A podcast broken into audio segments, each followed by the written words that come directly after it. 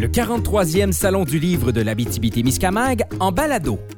Merci à nos partenaires Desjardins Caisse d'Amos, Canadienne Malartic, Hydro-Québec, Sonospec, Sodec Québec, Conseil des arts du Canada, Patrimoine canadien et Raymond Chabot, Grant Thornton. Bonjour tout le monde, Michael Bédard en direct du Salon du Livre pour une autre confidence d'auteur. Si vous nous suivez euh, en différé sur le web avec les podcasts, ben bienvenue. Si vous êtes ici au Salon du Livre, euh, vous avez euh, eu vent de la mécanique, c'est-à-dire on rencontre un auteur qui se confie, on l'espère, on verra.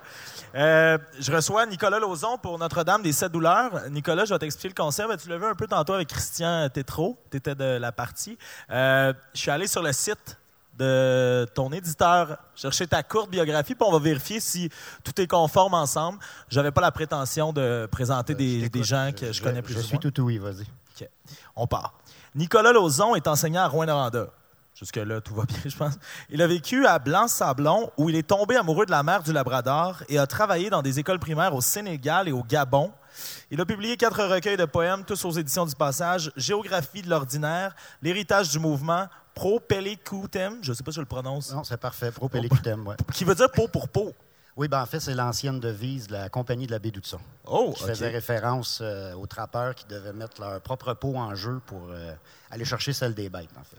Mais on en parlera, on en parlera Je vais me coucher moins niaiseux. Et là, Notre-Dame des Sept Douleurs. Ça, c'est, euh, la biographie aux éditions du Passage. Simple, fait que ça me laisse euh, oui, ben, tout, tout, est véridique. Peut-être qu'il faudrait que je la renouvelle, par exemple. Parce que là, les écoles au Gabon et tout ça, c'était des stages quand j'étais universitaire. il s'est passé plusieurs choses depuis. Fait que ça pourrait être renouvelé, mais tout est, tout est vrai. Mais j'imagine que ça a aussi teint ton écriture.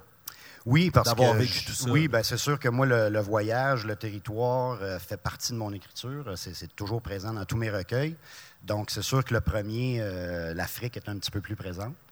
Mais là, euh, le voyage, lui, est toujours, toujours demeuré. Justement, habituellement, je fais un résumé de l'œuvre puis du parcours de l'auteur, mais pour Notre-Dame des Sept Douleurs, c'est un, une histoire assez particulière qui t'a amené à publier ce recueil-là. Euh, explique-nous un peu comment t'en es venu. Ben, en fait, c'est que j'avais. Euh, faut juste que je parle un peu du recueil avant, Propélé Cutem, qui était un.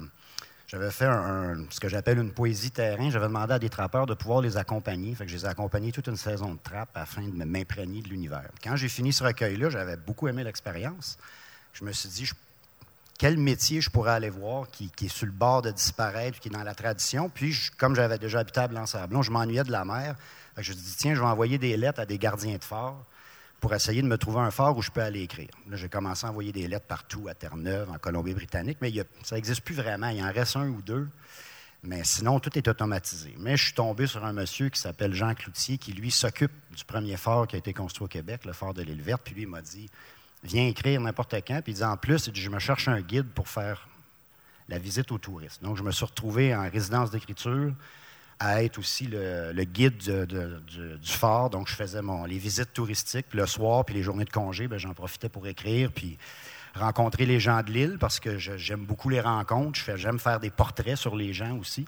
Donc, euh, c'est un peu comme ce que j'appelle la poésie terrain. Je, euh, me prête au jeu du, euh, du journaliste. Puis J'essaie de rencontrer les gens, j'aime beaucoup les écouter, écouter leur histoire. Puis après ça, moi, ben, je me gêne pas pour euh, changer la vérité ou euh, je ne fais pas dans le documentaire ou dans l'historique. Fait que je me permets de, après ça de mettre ça en poésie, si on veut. Cette fois-là, l'expérience était, comme tu le disais, multiplateforme parce que au-delà de juste aller là en résidence de création pour écrire, tu t'es retrouvé à en guillemets, travailler, là? Oui, ben écoute, moi, j'ai pris un... Je voulais faire le gardien de phare, c'était un peu bébé, là, mais tu sais, je prenais un plaisir à balayer les marches, à laver les lanternes, même s'ils me disaient, t'as pas besoin de faire ça. Même moi, je prenais le plaisir à, garder tout ça pour essayer de me mettre dans le pot des gardiens, qui sont les, frères Lindsay, qui ont été là pendant des années. Donc, je, jouais, le, jouais le personnage. J'étais à 40 ans quand j'ai fait le livre, puis j'étais bien content à 40 ans de prendre mon petit balai, puis faire assemblage, j'étais gardien de phare, je regardais le, le fleuve, puis j'ai jamais vu de bateau en détresse mais au moins, j'ai joué le jeu. Mais là, tu, dis que tu pars souvent avant, tout juste avant d'entrer en onde, tu, me parlais de tes enfants. C'est comment concilier famille et euh, retraite euh, Ah, ben, ça prend une blonde formidable qui te dit Tu peux t'en aller, mon grand, il n'y a pas de problème. Peut-être que tu es bien contente de me voir partir aussi, là, mais c'est sûr que c'est deux mois. Mais là, mes enfants quand même, sont quand même rendus à un âge. J'aurais pas fait ce projet-là avec les, jeunes enfants. Là, mes enfants avaient été assez vieux là, pour. Euh, plus des bébés, donc je me sentais très, très confiant de partir deux mois. Ils sont venus me visiter aussi sur l'île. Mais l'expérience de vraiment être. euh, parce que même c'est une île qui est très proche de- du bord, le mainland, si on peut, excusez-moi l'anglicisme. Mais on se sent quand même dans un autre, un autre univers, un autre. euh, La, zone de temps est différente. Donc, ça permet vraiment, au niveau de l'écriture, là, ça, j'ai adoré l'expérience de, de jouer le jeu, vraiment jouer le jeu de l'écrivain, le, cliché, mais d'avoir euh, que ça à faire. C'est un luxe de pouvoir dire je me lève chaque matin et tout ce que j'ai à faire, c'est écrire. Ce qui, dans le quotidien, euh, est, loin d'être vrai. là. Cette poésie-là euh, documente réellement là, ton expérience. On en parle euh, présentement, qui, qui tenait à beaucoup de variables, c'est-à-dire l'endroit, euh, le fait que tu aies pu travailler comme gardien de phare, euh, le fait que ta blonde formidable t'ait laissé partir, que les enfants se, se sont pas trop, euh, pas trop ennuyés, ou peut-être, puis ils l'ont pas dit. Mais je veux dire, à quel point tout cet amalgame de facteurs-là ont mené à ça, à ce qu'on peut lire aujourd'hui, qui est Notre-Dame des Sept Douleurs? Reprends donc ta question, s'il te plaît. Il, il s'est passé, je vais, je vais- je vais la simplifier, ça. Il s'est passé plein d'affaires pour que l'expérience soit comme elle est. C'est-à-dire, peut-être que tu serais allé là et tu n'aurais pas été le gardien du phare. On dirait que c'est plein de petites affaires qui ont mené à finalement Ben, nous oui, mais c'est plein, de te refaire la, la liste de tout ce qui m'a mené là, ça c'est un peu compliqué. C'est des hasards, il y a des heureux hasards, mais c'était avant tout un, un envie de ma part de, de découvrir. J'ai toujours, comme je te dis, j'ai aimé le voyage, j'aime aller à la rencontre des gens. Donc, euh, j'étais rendu à une, étape dans ma vie où j'avais vraiment le goût d'aller voir ailleurs, retourner à la mer aussi. Donc, euh, c'est plus ça qui m'a poussé. Puis j'avais, j'avais encore envie d'écrire, j'avais l'élan. Je venais de finir mon troisième, j'avais beaucoup aimé l'expérience avec les trappeurs, puis je me sentais, j'avais comme une énergie qui. Là, en ce moment, je suis moins dans cette énergie-là. On dirait que pour le prochain, ça va prendre un peu plus. Je suis dû pour une autre aventure parce que j'aime écrire de ce que je connais.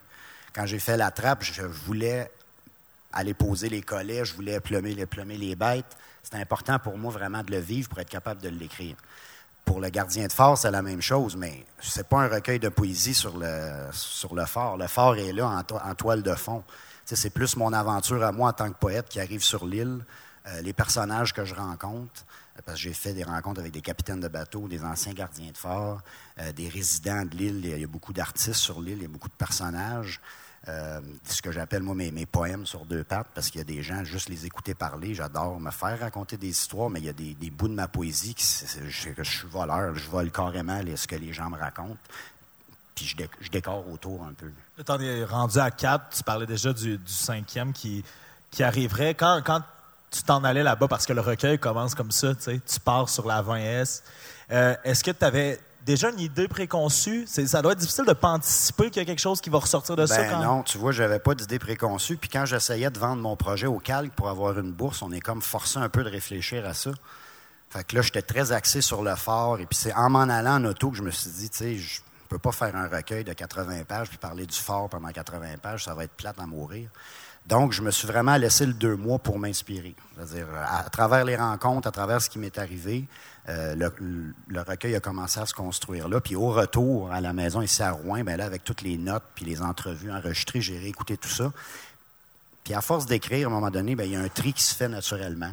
Puis le recueil arrive, le recueil apparaît, il y a une certaine thématique, une certaine ligne directrice. Puis le recueil, tu disais, il commençait avec moi sur la 20S. Ben, j'ai vraiment eu cette fois, cette fois-là envie d'amener le lecteur avec moi. C'est-à-dire, venez dans les bottines d'un trappeur, d'un trappeur, pardon, d'un poète qui, qui s'en va comme ça tout bonnement, euh, essayer d'écrire un autre livre, puis voir qu'est-ce qui va se passer à travers les, les rencontres. Je ne sais pas si le résultat est réussi, mais c'était ça l'idée euh, au départ.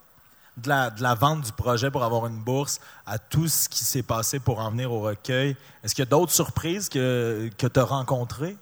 Au travers de la route, comme poète? Sûr, pas des surprises, mais il y a beaucoup de choses qui se. à force de, réflé- de réfléchir, d'être seul, il y a beaucoup de choses qu'on se confirme. On se dit, OK, oui, dans- au niveau de l'écriture, on, on a le temps de réfléchir beaucoup à nos mauvais plis, à nos, à nos bons et à nos mauvais coups, si on veut. Puis aussi, euh, les plus belles surprises, c'est les rencontres avec les gens. J'ai vraiment rencontré, une- je suis ressorti de là avec une richesse humaine.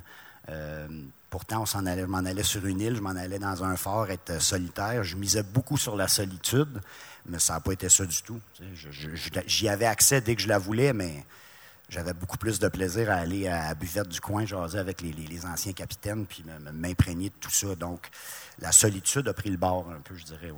Dans un des poèmes, je ne sais pas si ça a été respecté au final, mais dans un des poèmes, euh, le- ben, le poète que tu es souhaite s'imposer la routine d'écrire trois heures par jour. La question n'est pas est-ce que tu as réussi à le respecter, mais je me dis trois heures par jour durant une aussi longue période, est-ce qu'il y a un autre recueil ou d'autres écrits ou d'autres idées qui sont sortis? Le, le, trois heures par jour, ça, c'était juste pour. Euh, c'était un vœu, tu sais, parce que quand je suis avec mes enfants, j'écris à coup de 20 minutes. les premiers recueils, j'ai faisais avec euh, le petit à la couche, puis euh, l'autre qui. Puis, oups, j'avais cinq minutes, j'allais raturer un peu. Là, j'avais un rythme différent. Je, je, souhaitais écrire trois heures par jour, mais c'était une moyenne. Il y a des journées, j'ai pas écrit du tout. Il y a des journées, j'ai écrit plus que ça. mais c'était l'idée dire je suis sur l'île pour écrire, donc il faut que je me discipline. Je pense aussi, il fallait que je fasse du jogging ou du vélo. Je. Donc, c'était un. Mais ça a été réussi. Quand je suis sorti de l'île, j'avais, j'avais en masse de, notes dans mes carnets pour, euh, pour dire mission accomplie. Dans les notes, est-ce qu'il y a d'autres idées, d'autres projets? D'autres... Pas pour ce recueil-là. Ça a fait ça pour les autres recueils. En fait, chaque recueil, dans, dans le premier recueil, Géographie de l'ordinaire, il y a un ou deux poèmes qui m'ont amené directement au deuxième livre directement aussi dans l'héritage du mouvement, il y a des trucs sur la trappe qui m'ont donné le goût de faire un, recueil juste sur la trappe. Mais celui-là, non. je suis rendu comme un cycle où je te dis, je suis dû pour un nouveau départ. Parce que j'essaie d'écrire pour moi en ce moment, puis je travaille sur d'autres petits projets avec des amis, mais pour moi, personnellement, je suis comme d'un vide, là, mais je suis pas, suis pas mal, je pas mal de ça du tout. Je pense juste, c'est super, il va falloir que je reprenne mon sac, puis que je reparte, puis que je me, je me retrouve, euh, me remplisse un peu les idées. Sans vouloir faire de, mauvais jeu de mots, euh, moi, ma journée aujourd'hui consiste à de 10h à 20h30 d'entrevue. Je vous connais pas, je vous ai, vu en photo, je, consulte vos biographies, je lis vos recueils. là, tu es vraiment un gars terre à terre, sans vouloir faire de jeu de mots. Ma prochaine question va être rock'n'roll à ce niveau-là. Sur euh, le site Internet des éditions du Passage, ton style est qualifié de poésie documentaire. Est-ce que c'est un choix conscient? Euh, oui, ben, c'est un choix conscient. Je pense que c'est un choix qui s'impose. Moi, je ne fais pas dans l'Alexandrie, je ne suis pas un pelleton de nuages. Je, suis très, très, très terre à terre. Puis je me donne toujours comme mission d'écrire pour que les gens me comprennent. Parce que même moi, j'écris de la poésie, puis il y a beaucoup de recueils de poésie que je prends, puis je, je comprends rien, ça ne me parle pas. Puis la poésie, ça fait peur au monde. Euh, on a juste, même ici, dans un salon du livre, des fois, les gens viennent Ah, poésie, puis doucement, poliment, ils se détournent je comprends, il y a beaucoup de poésie qui n'est pas nécessairement accessible. Moi, je n'ai pas la prétention d'être plus accessible que d'autres. Il y a de la poésie euh, de tous les genres. Mais moi, je me donne comme défi d'essayer d'être accessible. Je me donne toujours euh, comme, euh, comme exemple, là, c'est pas, je ne veux pas juger ou être péjoratif, mais je me dis, on a le cliché du gars qui sort de la shop, là, qui n'a rien à faire avec la poésie. Si lui est capable de lire mon poème, ça attrape ou ça chasse ou ça pêche, puis dire, hey, ça, ça me parle, ben moi, je trouve que là, j'ai réussi mon coup.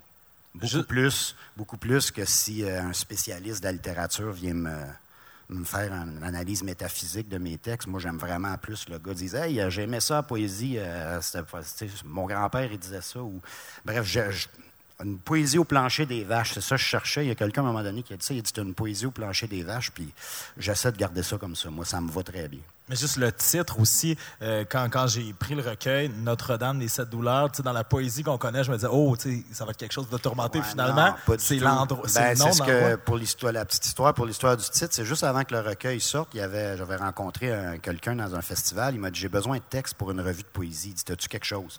Ben, j'ai dit, j'ai juste quelques textes, mais qui vont être pour mon prochain recueil. Il dit, ah, c'est pas grave, il dit, envoie-moi les, tu gardes les droits, tout ça. Fait que je ramasse quelques textes, mais je dis, j'ai pas de titre. J'avais comme une heure pour y envoyer ça. Fait que là, ma blonde a dit, euh, ben, appelle ça Notre-Dame des Sept Douleurs, c'est la municipalité où tu étais. Je dis, OK. Puis tout le monde, ah, quelle, quelle bonne idée, c'est bon. Ben, je dis, parfait, je vais le garder pour le recueil. Fait que le titre est arrivé un peu comme ça. Mais c'est pas très douloureux, non, comme poésie. Il est encore très terre à terre. C'est l'endroit de la municipalité. Oui, c'est l'endroit de la municipalité. Puis, c'est, écoute, l'île verte, il y a une route, c'est 13 km. Puis juste sur 13 km, il y a trois croix de chemin. Ça Fait qu'il a dû avoir des douleurs là, c'est sûr et certain. Il y a eu beaucoup de naufrages, il y a eu beaucoup de, il y a beaucoup d'histoires à force de fouiller. Là, on sent qu'ils ont quand même eu leur part de malheur et de douleur. Mais moi, euh, j'y touche à la douleur humaine, c'est sûr, en tant que poète, que, que ça soit l'amour, la souffrance, la joie, on passe par la gamme d'émotions. Mais euh, faut pas s'attendre à souffrir et à se casser la tête en lisant Notre-Dame. Le titre n'est pas une métaphore. c'est non, non, non, c'est vraiment le nom de la municipalité. Ouais. Il y a beaucoup euh, dans ton écriture, euh, tu le mentionnes toi-même, de voyage, territoire, terre. J'ai fouillé de fond en comble le site de ton éditeur. Il, qualifie aussi ta poésie d'une poétique du territoire et des grands espaces. qu'est-ce qui fait que c'est une thématique récurrente dans ton inspiration? Ben, c'est une thématique récurrente. Je, je veux pas, faut, faut, que je remonte à mon enfance. Là. Je veux pas faire une psychanalyse, ben mais, ben, j'ai toujours, toujours aimé être dans le bois. Moi, tu sais, quand j'étais petit, euh, c'était pas Superman ou Batman. Moi, c'était c'était Radisson, c'était les coureurs des bois. Puis j'ai jamais ça être dans le bois. Mon père m'a amené en canot camping euh, pendant plusieurs étés. Euh, j'ai toujours été proche de la nature. Je viens pas de l'Abitibi, moi je viens des Laurentides, mais les premières fois que je suis venu en Abitibi, je me suis senti appelé par ce territoire-là. Euh, quand j'étais petit cul, je rêvais pas d'être avocat ou médecin. Moi, je rêvais d'être aventurier. Je voulais partir explorer, puis j'ai encore ce, goût-là. Donc, c'est sûr que ça vient teinter mon écriture on a beau essayer de changer, on, revient tout le temps. Il y a toujours une ligne directrice qui revient, qu'on ne pourra pas se séparer. Puis je pense pas qu'il faut s'en séparer parce que euh, nos poèmes seront plus naturels, si je peux m'expliquer, m'exprimer ici. Ben c'est ça. Puis il n'y a aucune cachette. Dans, dans le recueil, c'est un poète qui part pour écrire, être le gardien d'un fort. Il y a rien de. Puis il y a même une mention dans un des poèmes, puis ça, ça m'a, ça m'a surpris. Il y a une mention de, de l'éditeur. Tu sais, je, je me souviens pas de la ligne exacte. Ben, Je me demande si mon éditeur va, va, être content parce que c'est sûr que l'éditeur, lui, quand une fois que j'ai la bourse, euh, ça ne veut pas garantir que l'éditeur va aimer ça puis que ça va être publié. Donc, euh, même si je m'entends bien avec mon éditeur, moi, je présente mon projet, ils me disent Oui, vas-y, Nico, on, est derrière toi. Ça se peut fort bien que quand je leur envoie les textes, ils disent Ouais, finalement, on n'aime pas bien ça. Euh, donc, j'ai cette inquiétude-là aussi, parce qu'une fois que tu pars, quand je suis parti, quand j'étais dans mon auto pour m'en aller sur l'île, euh, je me disais, bon, là, tu laisses ta famille pendant deux mois, ne faut pas que tu manques ton coup, tu sais, ton éditeur t'attend, faut pas que tu arrives avec quelque chose qui, qui vont te refuser, mais c'est pas une pression non plus qui m'empêche de dormir. Là, on s'entend que je fais de la poésie, c'est pas. Euh, mais c'est ce que je me demandais. C'est plus, des, plus de la pression personnelle que je me mets moi-même. Parce qu'après quatre recueils, je me demandais quelle place le regard de l'éditeur prend dans, ce moment-là. Pour écrire, c'est pas tous les auteurs qui ont la franchise de dire ben, il veut, veut pas, j'y pense, là, des fois.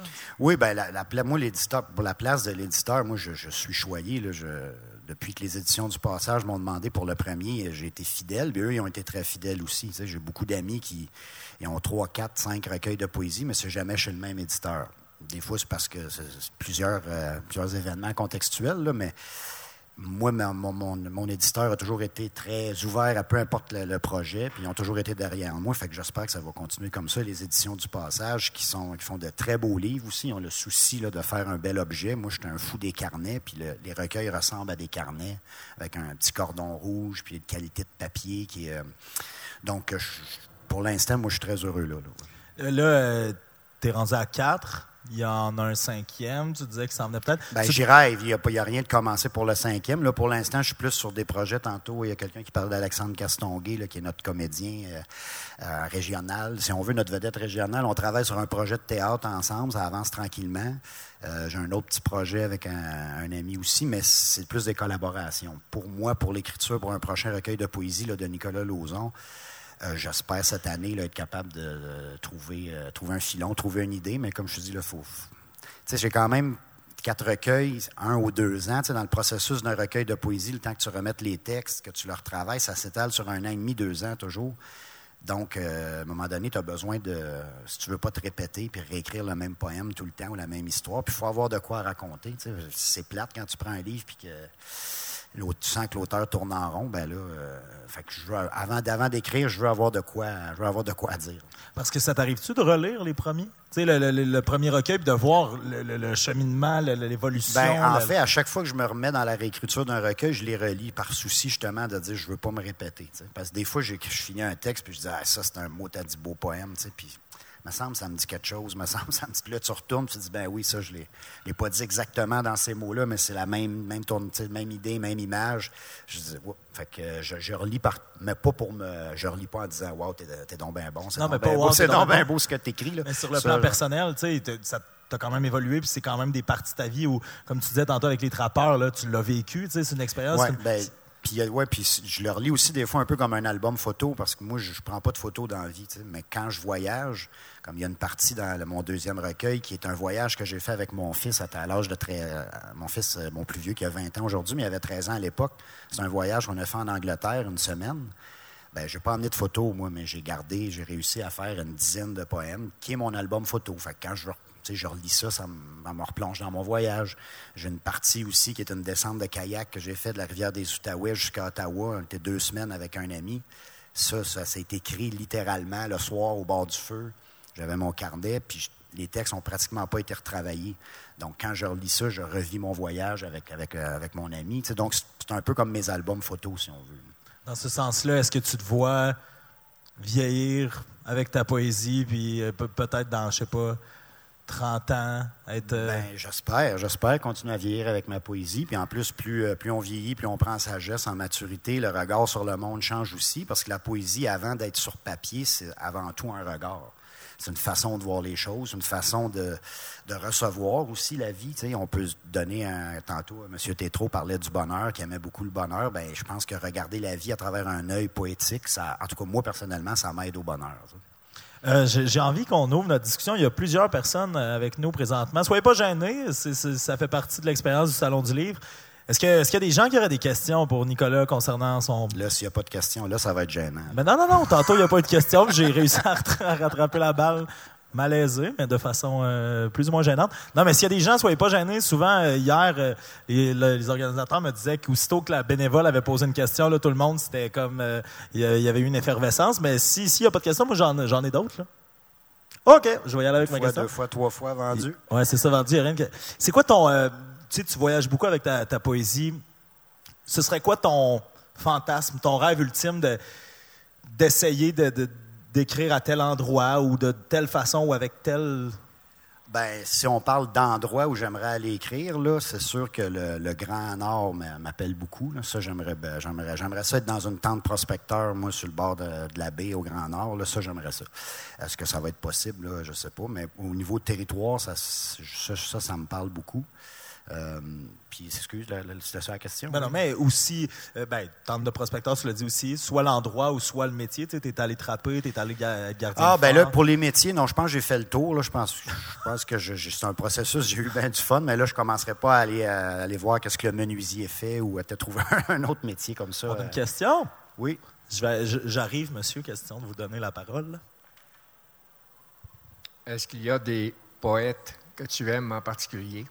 Ah oui, il y a beaucoup de poètes que j'aime en particulier. Euh, au départ, j'aime beaucoup Patrice Desbiens, qui vient du nord de l'Ontario, qui est un poète que j'aime beaucoup. Euh, Michel Garneau, qui est, selon moi, j'aime beaucoup la poésie, moi, pour euh, me faire raconter des histoires. Tu sais, la poésie engagée, la poésie, tout ça, c'est, super, mais c'est pas vraiment mon créneau. Moi, j'aime raconter des histoires, même en faire raconter. Michel Garneau est vraiment excellent là-dedans. Sinon, j'aime la euh, poésie américaine, euh, Bukowski. J'aime beaucoup la poésie de Raymond Carver. Euh, bon, il y, en a plusieurs, là, mais oui. Je pense que je vais rester là. Tu es professeur au cégep de Rouen? Pas du tout. Moi, j'enseigne au primaire en ah, anglais, langue seconde. Ça a été dit probablement pendant le matin. Donc, je me demandais si tu as enseigné la littérature ou si tu. Euh, non, j'ai vraiment. Moi, j'ai aucune formation littéraire. moi, ma formation, c'est enseignant préscolaire primaire. Puis j'enseigne l'anglais euh, à l'école, le prélude à Rouen-Noranda. Puis tes goûts pour la poésie, pour des poètes que tu as nommés, ils sont venus de, de de ta propre euh, cueillette? Ben, mes premiers contacts avec la poésie, moi, ça a été, euh, je ne surprendrai pas personne, mais c'était Félix Leclerc, Gilles Vigneault. Ça a beaucoup passé par la chanson québécoise Jean-Pierre Ferland. moi, j'avais 14-15 ans, puis mes, amis écoutaient Dépêche Mode. Moi, j'écoutais Jean-Pierre Ferland, Claude Léveillé. Euh, j'ai la chanson m'a beaucoup amené à la poésie. Puis ensuite de ça, ben, c'est au fil des découvertes, au fil des voyages, on tombe sur des auteurs qui, finalement finissent par, par nous parler plus que d'autres. La poésie française? Bien, la poésie française, j'ai lu Rimbaud un peu, c'est sûr, euh, Prévert, mais je suis vraiment pas un spécialiste de la poésie française, non. Plus, plus poésie américaine que française. Professeur d'anglais, est-ce que ça, est-ce que ça t'arrive d'écrire des poèmes en anglais? Ben oui, beaucoup. Même que le premier recueil, Géographie de l'ordinaire, la moitié du recueil a été écrit en anglais. Parce qu'en fait aussi, quand j'habitais à Blanc-Sablon, euh, c'est un village anglophone, donc euh, j'enseignais dans les écoles en anglais. Donc, je pensais en anglais constamment. Donc, le premier, je dirais la moitié du recueil a été écrit en anglais, mais ensuite, moi, je l'ai retraduit, retraduite. Puis, ça m'arrive encore, dans chaque recueil, il y a toujours deux, trois textes qui, la première fois, vont sortir en anglais. Parce que je trouve aussi qu'il y a un rythme. Euh, moi, je suis amoureux de la langue française, là, mais en écrivant en anglais, il y a un rythme qui est différent. Puis, ça amène. Euh, ça amène un souffle, un, souffle qu'en écrivant en français, je ne suis pas capable de trouver. Mais un recueil complet en anglais? Euh, non, pas pour l'instant. Je ne jamais dire jamais, là, mais ça ne fait pas partie de mon, mes ambitions. Hey, J'aimerais Nicolas, bien traduit, mais écrire en anglais, non. Nicolas, merci beaucoup. Puis euh, pour ceux et celles qui ont vraiment aimé l'entretien euh, avec euh, Nicolas Lauzon, on va se retrouver dans à peine Oui, juste à trois côté, secondes. oui. On va juste tout tourner nos chaises. Puis on va aller à une table ronde sur la liberté d'expression. Donc, ça va être, ça va être assez intéressant. Merci, Nicolas, pour, Ben, ton- merci pour à toi, c'était bien, bien agréable. Moins douloureux que je pensais. Ouais.